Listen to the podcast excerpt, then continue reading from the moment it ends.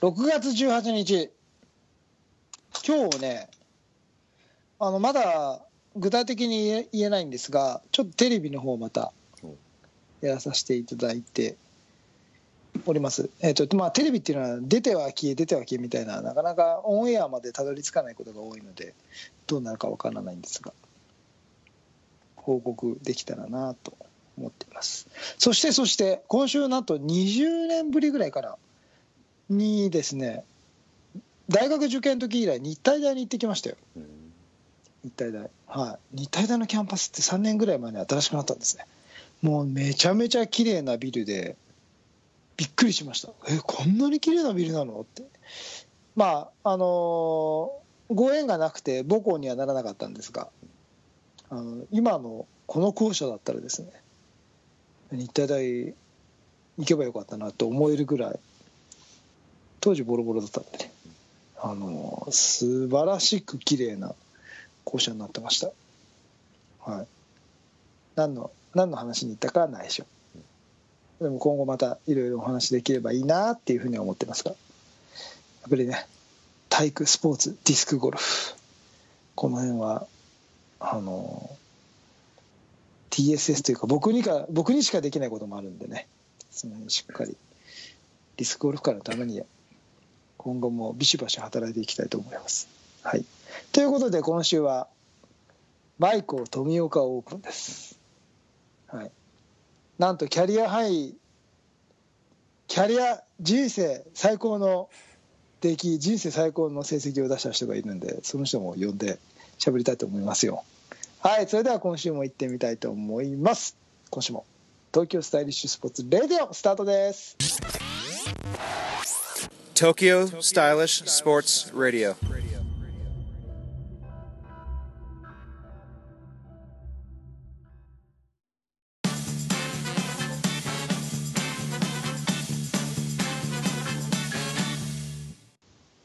皆さんこんにちは。東京スタイリッシュスポーツ代表チームイノーバラの菊池哲也です。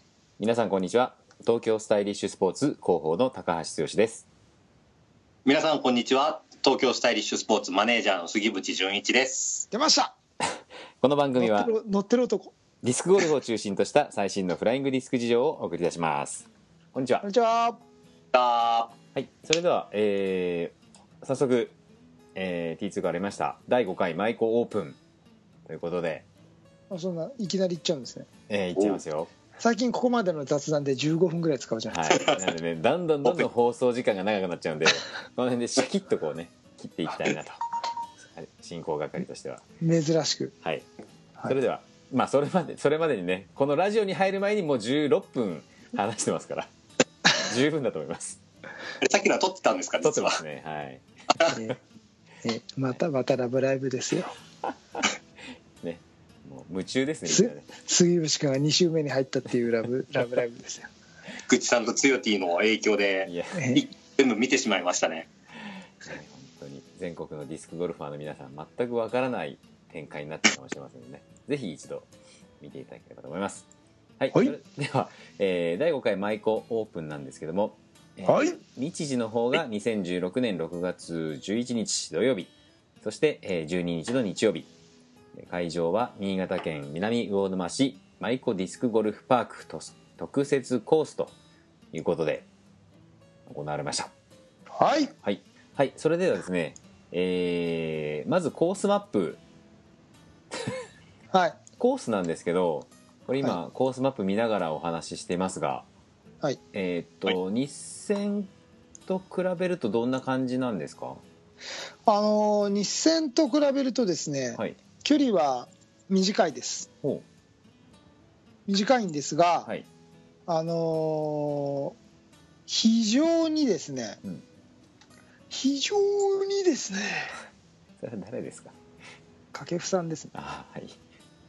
えー非常にあのテクニカルな仕上がりで、あのーまあみマイコ知ってる方すごく多いと思うんですけど、はい、なんなんで基本的には障害物があんまりないっていう印象だと思うんですけど、うん。その中でもえ舞妓ってこんな空間があったの？とか舞妓ってこんな設定するとこんなにテクニカルなんだっていううん。あのーっていう印象でうん。ものすごくうまく作ったあるテクニカルなへコースでした。へあの本当にやりがいのある。ーうん。距離こそそんなに高低差の難易度と、うん。まあ、ゴール周りすごくいやらしく作ってたりとかうん。っていう感じでうん。上手な設定でしたね。うん。面白かった。すんごい面白かったです。これはあの高橋君が高橋祐介君がはい。今回コース作ったんですけどあーあのまあなんか彼のセンスをすごく感じられるというかあの面白いコースでしたよ。はいそれではいよいよお待ちかねの順位を聞きたいなと思うんですが。いねいやどうしましょうか？どっちから先行った方がいいんですか？この場合。まあこれですし私の方から先行きましょうか。言いますか？はい。はい。じゃあですね。杉渕君どうぞ。はい、えー私がですね杉渕がプロオープン部門で、うんなんと、うん。2位タイでございました。よっ。すごい。素晴らしいですね。なってないなってない口笛を吹いてますけど。なんかものすごい順位に入っちゃいましたいねやーすごいですね。しかもトップの人と何打差だったのだって。最終的に1打差でしたね。1打差じゃないですか、1打差え トップの人が出てなっかったらね。たねえ1位でしたもんね。初優勝でしたよ。すごい。なんですかねトップの人は。い。じゃあまあという振りからの菊池プロ順位をちょっとお願いします。あアタス？あたすアタスはねはい。ああトップ？また締まりのない言い方ですね。はいええあのありがたいことにあの優勝させていただきまいしたおめでとうございおます。めでとうございます。素晴らしいですね。なんと TSS ワンツーフィニッワンシュということで。ツーフィニッシュですよ。ははい。えいなるほー我々ですねプロオープン部門再開スタートで第2ラウンドが同じグループだったんですよね。どはい。で、まあね最下位ですからね。大会ですからもう落ちようがないですけどもまあそこはあの菊池プロの優しさがありまして、うん。第2ラウンドでですねはい。菊池プロに引っ張っていただいてまだ同じスコアこれ。そうなんです実は。しそうそうそう。えー、かもこれ51ってベストじゃないで大すか。会ベストスコアですね2人、ねこのラウンドで。はいはいはい。でもこれ51を出して、はい。あの初日終わったんですけど、うん。この時点で白井さんがトップではいワンダウンで菊池さん川崎さん杉渕が3人並ぶっていうような混戦だったんですよ。なるほど。非常に。はいはい。個体で、うんで2位が3人で、うん。その後5位でやっぱり1打差うんにいて6位も3そこから3打差とかですごい詰まってるうん。混戦だったんですよ。はい。で今回のねあのごめんなさいねはいはい。話。あの今回のコース設定って OB がほとんどなかったんですよ、えそうすると差がつかないんですね。ー、うんうん。なかなか。ああはいはい。あのゲームの差がつくっていうのは OB の数なんで、だからその1打っていうのが通常のコースよりも重い1打なんですよね、うん。詰めるのが大変な1打っうんていうイメイメージで聞いていただければと、ははいい。ごめんなさい。どうぞ。いえいえ。ありがとうございます。補足をまあでもそんな感じの混戦で2日目を突入してうん。ですね。で3ラウンド目に菊池さん僕を除くトップグループの3人が一歩抜け3打差をつけて一歩抜けたんですよ。はい。僕によりも。みんな53で回って僕だけ56でうん。回ってみんなとちょっと離れたななんですけどはい。この時点では僕4位でうん5位の選手とまだ1打差をキープしてる状態だったんですね。うん。で準決勝入ってうん。準決勝でちょっと僕がうまく投げれましてうん。上手にできまして準決勝で今度僕だけ24っていう高スコアをうんうん出せてそこで決勝決定。圧巻だったよ。うん。ありがとうございます。圧巻だった。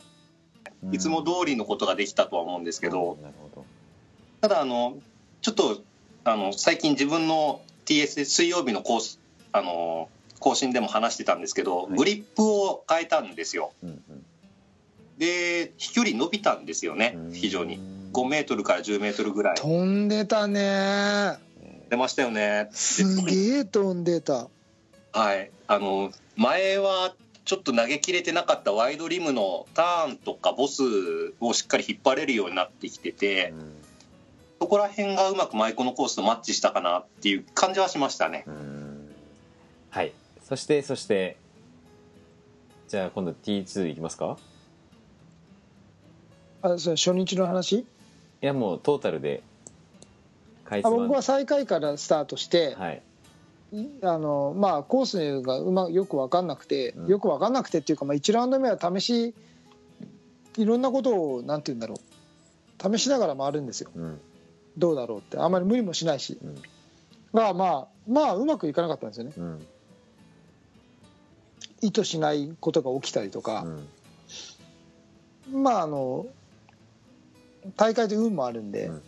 まあ、ちょっとついてない当たり方があったりとか。うん。で自分の中で あ悪いなっていう感覚を持ちながら回ってたんで、うん。やっぱり悪かったんですよね。うん。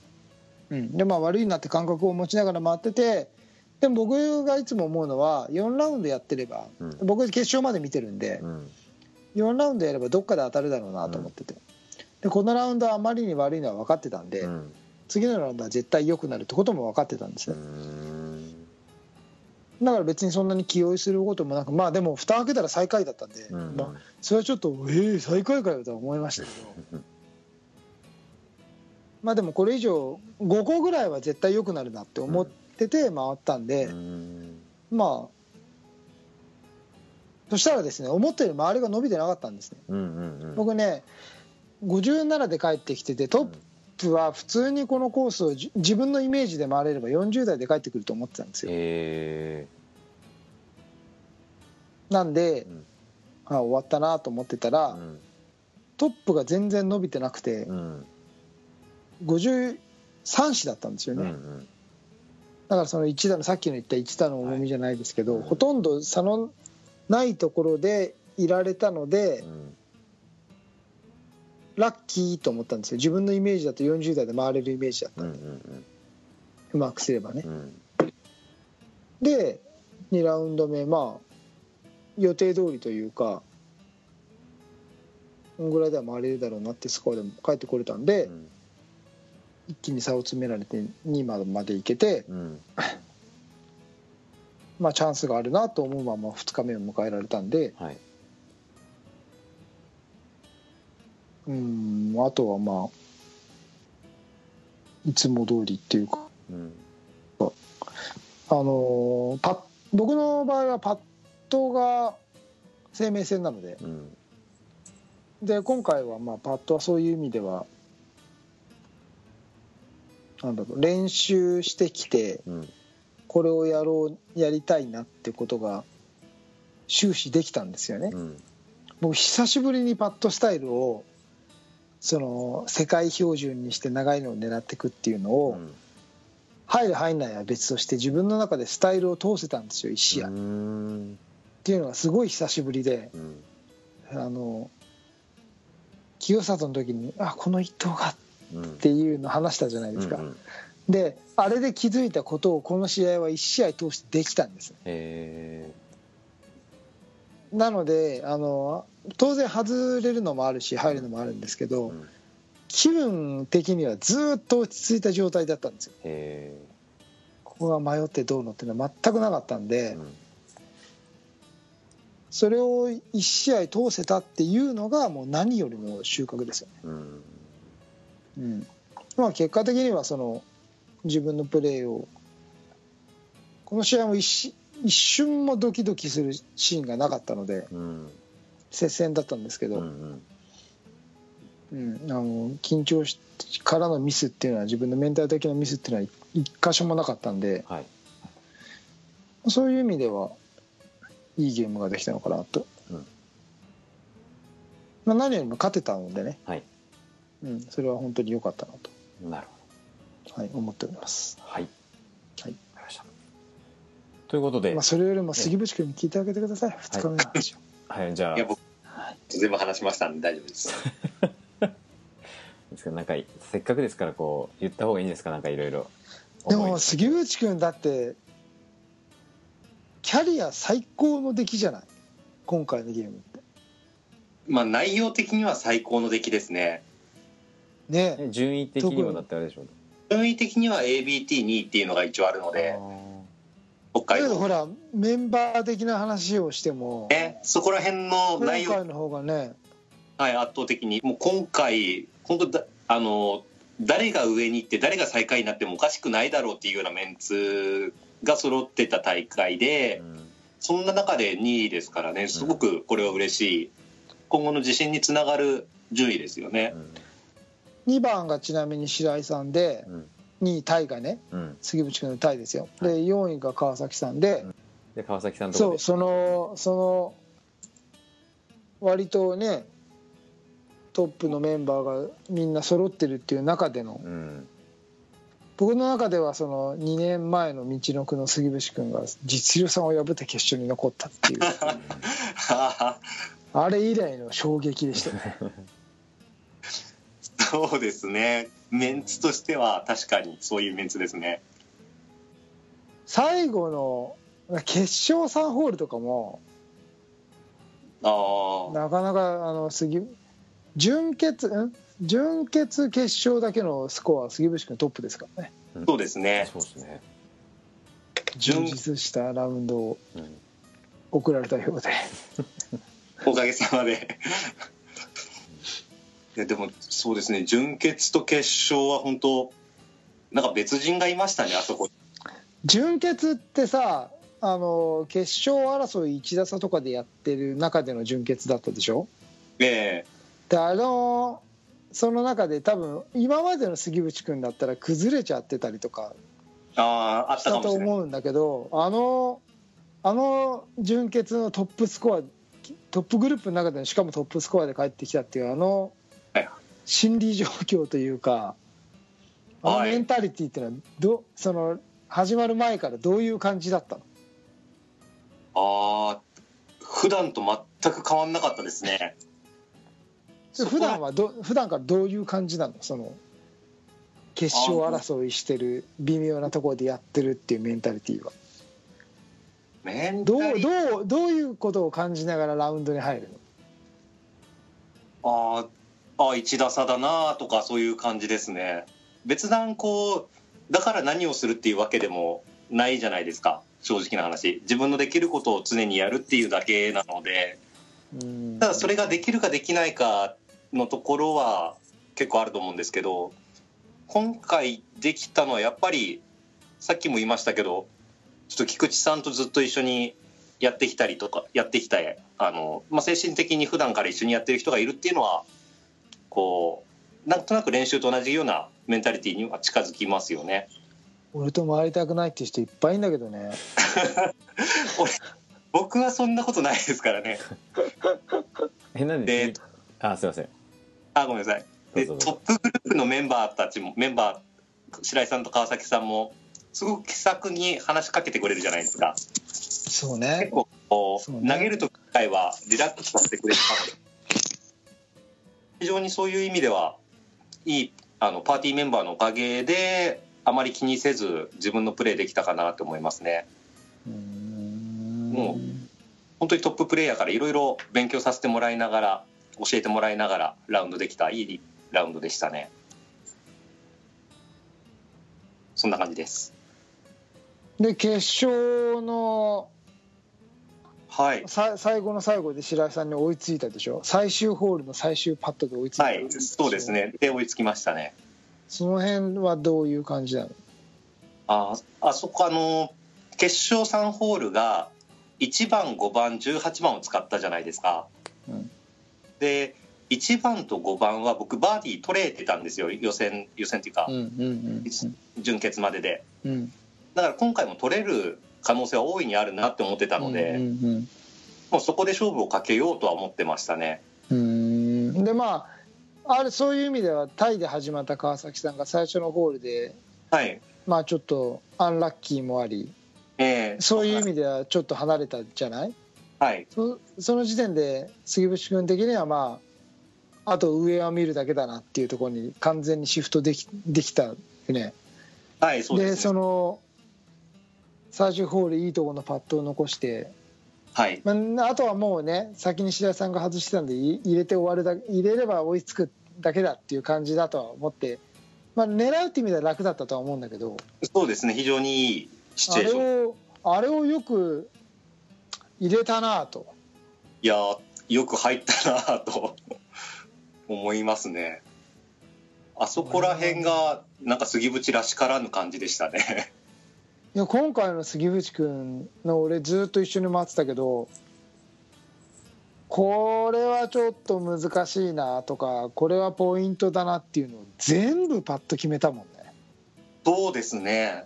なんか3ラウンドの時に2個ぐらいつまんないパットをポンポンってやっててやっぱりきんやっぱりトップグループ慣れてないと緊張するんだろうなと思ったことが2箇所あったのね俺。はい。スタスタートホールとそうですね。最初3つぐらいでよちょっとボギー出しましたね。で多分それってトップグループとか優勝争いをしてたりとかメンバーが充実してる時のプレッシャーだったりとか崩れていく人ってあのまま崩れていなくなっちゃう。っはい。ていうのがそのト優勝争いであったりトップトップグループになれない人の弱さだなっていうふうに思ってはい。ああ杉内君一覧最初のショットがいきなり抜ける感じで左にポンっていったでしょ。一番の本当にティーショットがダッサいショットでしてましたね。ああこうなっちゃうのかなってちょっと思ったのね。はいあれは自分でも思いましたね。緊張してるんだ。2番ホールもアプローチをちょっとなんかはい。普段しないようなミスをして。しましたね。で12ときたからずるずるいくかなと思ってたらスッと持ち直して、はいなんとか耐えるラウンドにしたって、そうですね。なんか見てるとあそこをなんとなくなんとか数字を作って残ったなっていうのが今回の杉渕君すごい。あ トータル的スコアとしてはラウンド的には一番悪いラウンドではあったんだけどええ。大事なラウンドをなんとか耐えたなっていうイメージがすごい俺の中であったんだよそうですね。やっぱあの始まる前まではそんな緊張してるイメージ自分でも自覚してなかったんですけど、うん。というのは。でやっぱその始まった時の1番ホールのティーショットで行きしてで2番ホールのアプローチやっぱさっき菊池さんが言ってたようにつまんないミスをしてで自分でもやっぱりそこであ緊張してるんだなやばいなっていう意識はあったんですよやっぱり。うんうん。ただあのそのよく耐えたよねそうですね。そこら辺がやっぱりあのメンバーのおかげだなと思ったんですけどやっぱ白井さんも川崎さんもそんなん気にせずこういつも通りに気さくに話しかけてくれるじゃないですか。それ前で俺が話しかけなかったみたいな感じ。いやいやいや。いやさっきあの菊田はいつもいるだけで安心なんで。でもそうやってあのパーティーメンバーがいつも通りの方にいつも通りにこう接してくれてたんでで自分もなんとなくこう投げててかり投げれるようになったのでうんそっからは、うんまあ、金でその後何番だろう。3番4番あたりかな。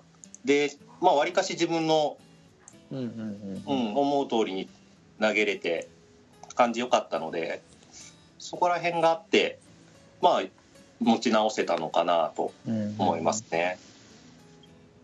本当今回は、まあ、菊池さんを含めあのパーティーメンバーに助けられたなっていう感じはすごくします。なるほどね。いいいいラウンドだったよね。そうですね。トップグループってどう？俺あんまりこういうのラジオであんまり話さないんだけど。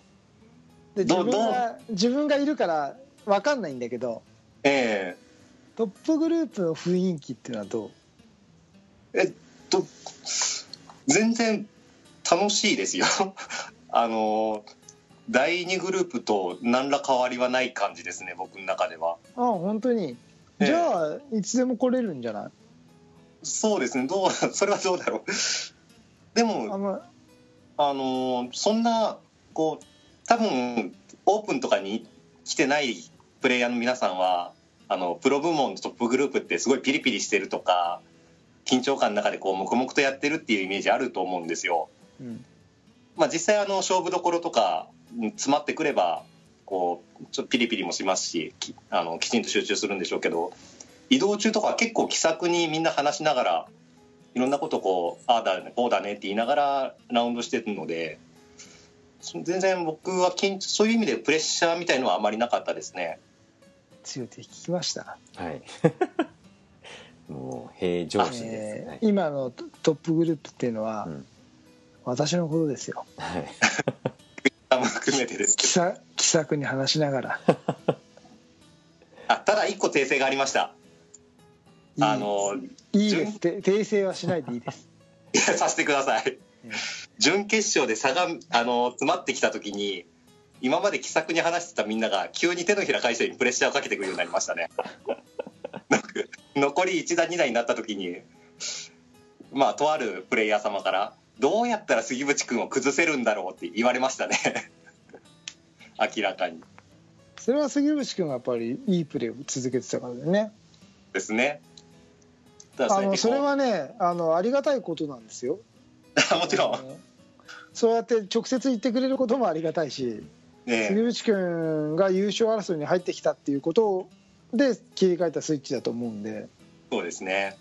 そういう嬉しいじゃないそれはまあ、非常にありがたい限りではあるんですけどこんな見事な手のひらを返すんだ ちょっと思った感じはありましたけどでもおかげさまで勝ちたかったね。やっぱり最後のパットが2位タイになるパットと優勝するパットだと全然やっぱり違うからさ。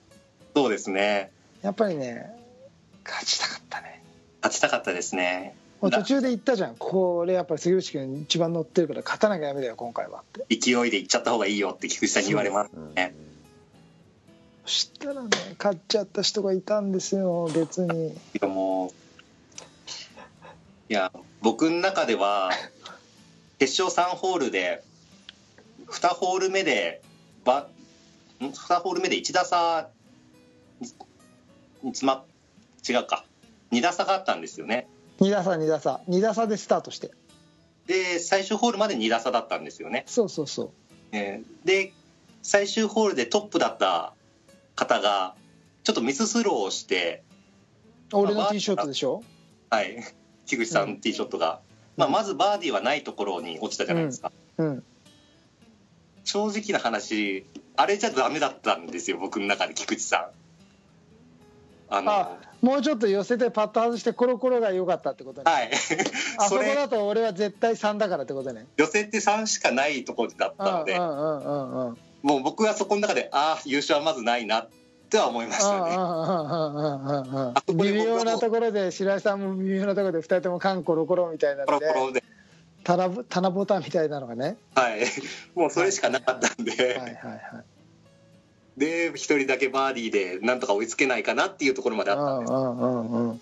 そうね。あのホールで2打差をひっくり返すにはそれしかないもんね。はい。勝ちの目がそれしかなかったんですけどまあちょっと人にそうやって期待をする時点でまあ勝ちの目はな少ないですよね。まあ言っても我々バカじゃないですよ。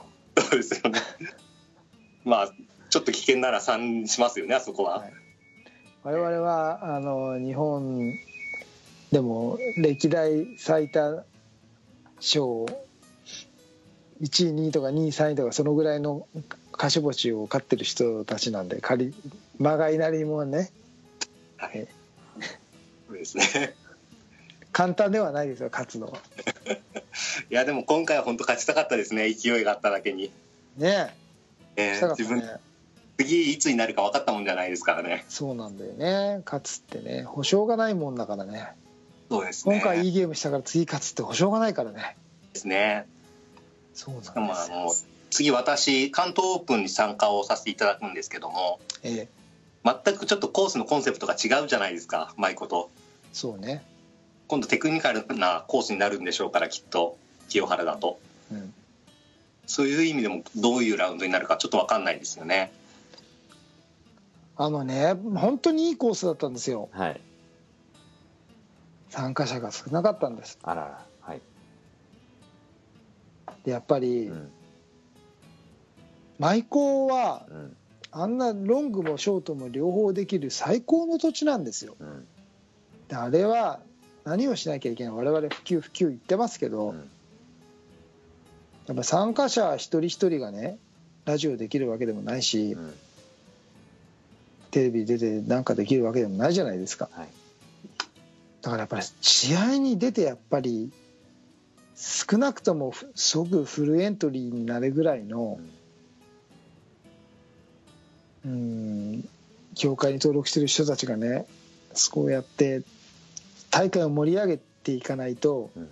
あんないいフィールドがですねもったいないなってすごい感じました、うん。はいなので協会にね協会に力がパワーがないのはもう皆さんよく分かったはずです。今回川崎さん退任して。白井さんと江原さんは奔走してくれてますよ。本当に。本当に頑張ってくれてます。それでもやっぱり本当マンパワーなんですよ。うん。2人が頑張ってくれて。それだとやっぱり限界があるんですよ。力に人の一人のできることって TSS もそうですけどだからそこに期待するんじゃなくてね本当に2人が今こうやって頑張って日本各地で奔走してくれてるんでそこにやっぱり乗っめあの協会メンバー乗っかっていかなきゃダメだと思うんですね。自分のことだと思って自分が協会を守るんだっていう意識を持って。なので本当今回の舞子とかもですねほん本当にあんなにいい場所であんなにいいコースでディスクが投げれるんだからもう本当にすぐにでもフルエントリーになるぐらい頑張ってちょっと頑張ってもらってね。あの協会のメンバーにもね会員のメンバーにも参加してもらえると嬉しいなと。僕今回優勝コメントなかったんですけど、うん。一言言わせていただけるならばもう優勝コメントの代わりにですね本当に会員が盛り上げていかないと協会盛り上がりません。はいなので会員の皆様がですね大会に参加するっていうことであのディスクゴルフ界を盛り上げていってほしいなというふうに思いましたはいはい、ありがとうございました。はい、ということで、えー今回はマイクオープンについて、えー T2 と杉渕くんにお話をいただきました。どうもありがとうございました。ありがとうございました TSS Radio. 今回のテーマはマイクオープンというテーマでお送りいたしました。杉内君本当におめでたいですね。あのいいラウンいいいい僕が言うのも僕よりキャリアが長い人に言うのもなんですけど本当にいえいえ。いいいい選手だ ありがとうございます。な、はい、今回はラジオ、本当は杉渕くんが MC やってくれる予定だったんですけどね、すっかり忘れてましたね。あああそうですそうだったんですか。初めて聞きました。えー。乗ってる男杉内がね。はい、皆さんだって乗っこんにちはてる男はですねその後にじゃんけん大会でうん。ペア無料宿泊券をゲットしてほう。ペア無料宿泊券をゲットしたくせに一人で行こうとしましたからね。ひどいですね。無駄にしないでください。いやいや一人で2回一人で2回使えるのかぐらいの。一言も言ってないじゃないですかそんな。もう花からチームメンバーでみんなで使おうよって話したじゃん。男二人でもペアですからね。ペアペアだから一人で2回使えないのかぐらいの。あの本選手権の時使えないかなぐらいは思いましたね。はい、ぜひね、女性と言っていただいて。はい。あのチームの合宿で使いたいと思います。まあでも優勝した菊池さんもあのそうなんです。私のじゃんけん大会であの無料無料夕食券っていうのを、無料夕食券？はい、夕飯だからあのカニええ。カニ尽くしをですね。えー、いいな。だからその日帰りで練習して夕飯夕飯まで食べて帰る。わ、それはすごいな。すあのチームの合宿で杉渕君が宿泊券出してくれるみたいなのでなるほど。はい。夕食。そのタイミングで私もその夕食券出しますので 強泊まれないいぜひ人はご飯を食べて帰る強いぜひ夕食まで。はあ、じゃあ僕は投げないでとりあえずあの食べに行くってことですね夜だけ？夜だけ。まだほら肩今日だって仕事職場でねちょっとな投げたんですよ。痛くてパッとしただけで痛くてまだ。本当に。えーは日戦終わる終わってからだから合宿。ああそうですね。10月ですから。その頃には。はい。はい。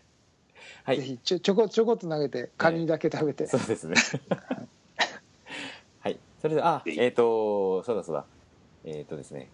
第200回の、えー、と当選、えー CD 当たりました。あのロック太郎さんからおう。ええー、と喜びのコメントが来ておりますが、おう。えーただですねこれあのもう当然内容はこう言えないですよね、言えない内容なので、はい、ということで 言えないです、えーなので、えー、とそのコメントすらも触れてしまうので今回紹介できませんがはい。まあ、六太郎さんわざわざあのコメントあいや喜びのコメントをくださったんですね、えーありがとうごありがざいます。とうございます、はい。ということではい。それでは、えー東京スタイリッシュスポーツレディオでは皆様からのお便りお待ちしております、えーはい。Facebook シーサーブログのコメント欄、えーポッドキャストのレビュー欄いずれでも構いません、えー、T2 つよ T 杉渕君の直接のメッセージでも構いません、えー皆様からの皆様からの温かいメッセージお待ちしております。